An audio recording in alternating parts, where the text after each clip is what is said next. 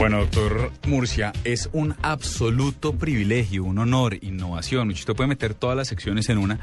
Tener en la línea a uno de los personajes más visionarios en términos de medios, no a nivel de Colombia, no a nivel de Latinoamérica, no a nivel de habla hispana, sino a nivel mundial.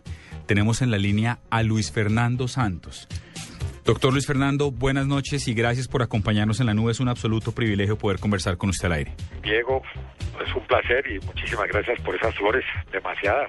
No, señor. Pues, doctor Murcia, mire, el señor Luis Fernando convirtió la casa editorial El Tiempo en una casa editorial. Lo convirtió en un periódico, le, le apostó a Internet hace 13 años cuando el concepto estaba bien lejano. No contento con eso, le apostó al tema de convergencia y yo me atrevería a decir que hace 10 años, si no más, él estaba resolviendo problemas que hasta ahora están empezando a ver o en años recientes empezaron a ver en países como Alemania.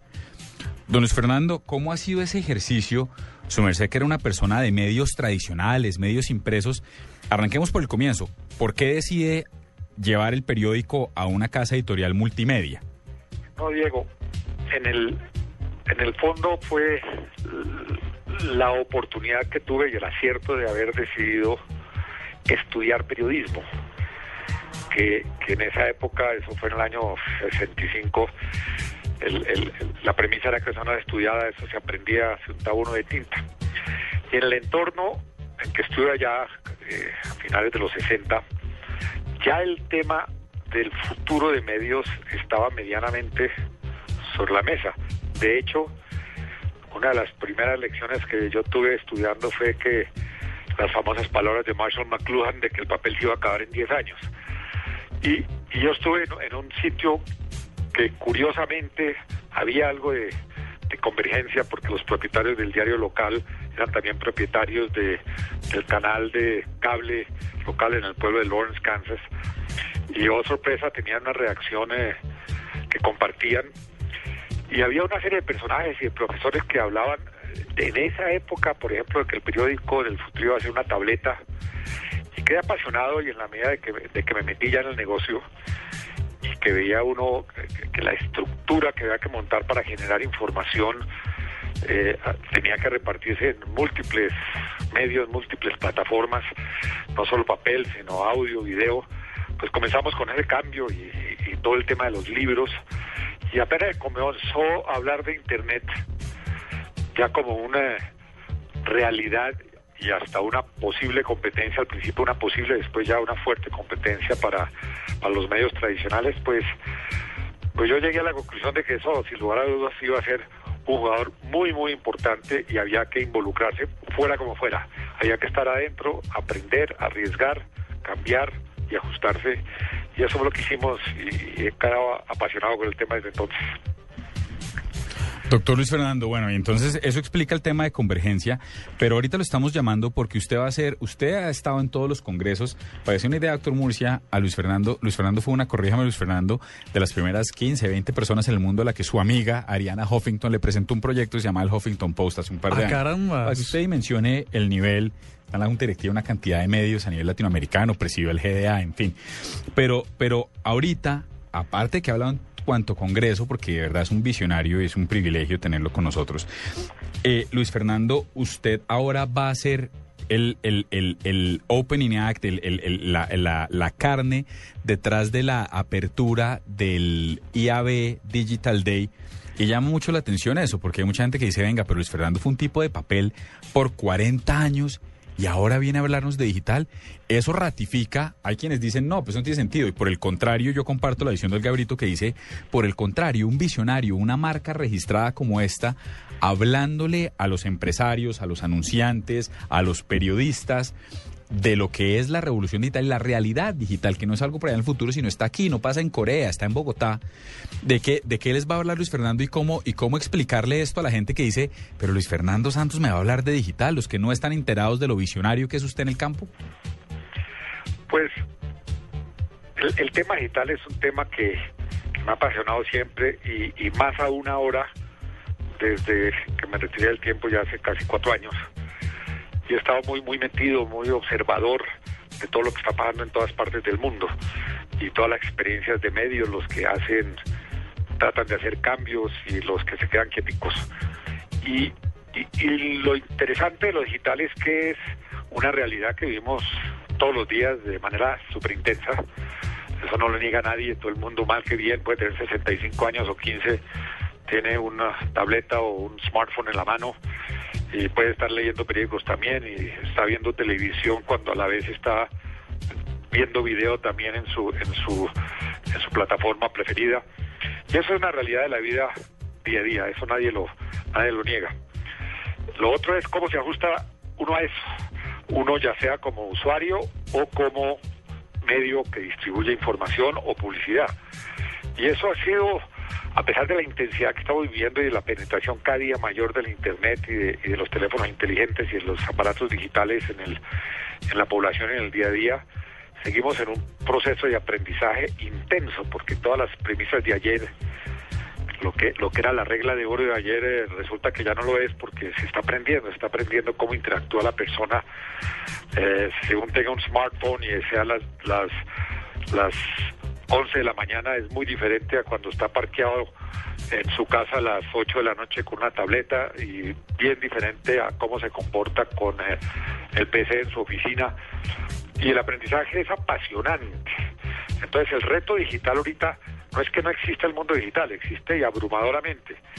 Lo que, lo que es bien interesante y bien apasionante es que hasta ahora estamos aprendiendo del mundo digital. Todos los días cambian las reglas de, de juego. Hoy Hoy ni siquiera hay, hay, hay acuerdos de cómo medir la dinámica digital. Hay nueve firmas que miden eh, tráficos y page views y clics y engagement y todos esos términos que, están tan de moda en lo digital. Y las nueve tienen eh, tecnologías radicalmente diferentes. En muchos países hay una fuerte controversia de cuál es la que vale, cuál es la que no vale, que es muy importante para ver cómo invierto mi plata publicitaria, eh, qué es lo que estoy buscando. La noticia de hoy, para no ir muy lejos, que salió en el Wall Street Journal y que la, la replicó el tiempo, que, que, que, que, lo asusta a uno, pero a la vez le hace ver el reto que tiene de que el 36% del tráfico de Internet en Estados Unidos es falso, es creado por, por aparatos eh, que, que replican tráfico eh, le dice no claramente, wow, estamos en una realidad, de hecho ya se pronostica que en unos cinco años la publicidad digital va a ser más del 50% del PAI total. En algunos países ya lo es. Dicho sea paso, aquí en Colombia estamos muy, mal en ese sentido. Pero, pero lo que hay son retos, aprendizaje, hay que estar probando y no se puede estar uno quietico, pero tampoco puede decir me las sé todas porque nadie se las sabe todas. Estamos en puro proceso de aprender, de reconocer, de experimentar y de corregir y los que lo hagan más intensamente y con, con más existencia les va a ir muy bien hacia, hacia adelante. Los que se queden quieticos van a tener problemas. A mí, eh, don Luis Fernando, me llama la atención es que cada segundo que usted habla me cambian las preguntas que tengo para hacerle, porque podríamos quedarnos aquí tres horas discutiendo cosas digitales, pero, pero entonces voy a, sentarme en dos. La primera es, usted ahora en el, en el Congreso le IAB, eh, ¿cómo va a ir a decirle a, a, los grandes anunciantes que todavía están miedosos, porque nos acaba de decir que en Colombia todavía hay cierto miedo de los grandes presupuestos en publicidad digital, pues, pues que es el momento de hacerlo y que lo hagan? Y segundo, usted nos recordaba que había sido un visionario hace unas décadas eh, sobre, estaba en el papel y era visionario de lo digital con una tableta. ¿Es posible que estando hoy en un escenario absolutamente digital pueda haber la posibilidad de que regresemos al papel? Yo, yo soy del, y he sido hace mucho tiempo cuando se comenzó a hablar, como le dije, desde que comencé a estudiar ya se hablaba de que el papel iba a desaparecer. Desde hace mucho tiempo he dicho que no va a desaparecer y que sencillamente se va a reacomodar. Pero de golpe la, respuesta perfecta para, para su pregunta es una, una nota que leí hace como dos meses de, uno de esos eh, gurús eh, apasionados con el tema que hizo el siguiente comentario. Dijo, mire, si nosotros viniéramos del mundo digital y se hubiera descubierto el papel, la revolución sería igual fuerte, acostumbrarnos al papel. Lo que pasa es que fue al revés, pero cuando el papel y cuando Gutenberg aparecieron, revolucionaron todo el tema de la comunicación, que en esa época era solo las sentadas en un café. Entonces, yo creo que el papel no va a desaparecer, el papel va a ser un complemento muy importante a, la intensidad del mundo digital. El papel relaja, tranquiliza, eh, eh, eh, redondea el, exceso de información que tenemos para estar en el fondo mejor informados si, si los que se queden en el papel y los que sigan en papel lo hacen bien. El otro día también leía las experiencias que hay, hay unos unas publicaciones muy interesantes sobre la gente que viene del mundo digital, los que tenían en, su cuna un, smartphone y no un tuto, y, que nunca habían tocado el papel y están comenzando a encontrarse el papel. Había el de una el de una profesional eh, inglesa que se había casado como a los 28 años y se fue a luna de miel y en la luna de miel encontró el papel. Nunca había comprado un periódico en su vida. Y se compró varios para descansar al lado de la piscina y quedó absolutamente adicta. Y, y, los comentarios que hace de que cómo se relaja el papel y que el papel tiene una cosa que la, la entusiasma más que cualquier otra cosa, que allá no tiene que buscar le traen las cosas, no hay que buscar. Qué dinámica tan diferente. Entonces, el, papel se está reinventando como plataforma. Ya no es la única, ya no es la que trae todo, ya va a ser de alguna manera la que resume, complementa y trae cosas nuevas en un ambiente muy, muy diferente al digital. Luis Fernando, hace 10 años o 15 años era el tema digital, hace 65 el de convergencia. Si yo le pregunto a usted en su, en, en su calidad de oráculo, ¿qué va a estar viendo mi hijo que tiene 6 años cuando cumpla 20, consumiendo información?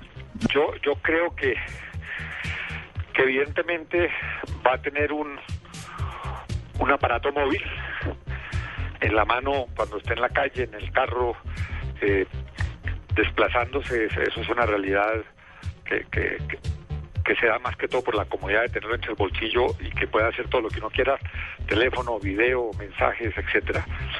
Creo que el, creo que el televisor va a ser una tableta eh, como las tabletas que conocemos hoy con un iPad, que usted le puede hablar, la toca, internet, y por qué no, de golpe el periódico le llega por ahí y lo imprime, para no tener que distribuirlo porque estará pegado a una impresora. Eh, lo que vamos a ver es una, una evolución muy grande de aparatos tecnológicamente, pero lo más interesante es cómo va a evolucionar el usuario. Yo creo que esta generación del milenio, que, ya va estar entrando a la mayoría de edad y que, nació con, el mundo digital y, que vive en las redes sociales, en la medida que, que vaya entrando a, a una mayoría de edad, ¿cómo va a cambiar? Va a ser muy interesante. Serán, estarán consumiendo tanto como hoy, no tengo ni idea. Puede ser que más. Yo pienso que un poco menos. Van a, ser más selectivos en, en, qué escoge porque van a querer que los puntos de encuentro que tengan con el mundo digital sean menos pero más completos y de más calidad.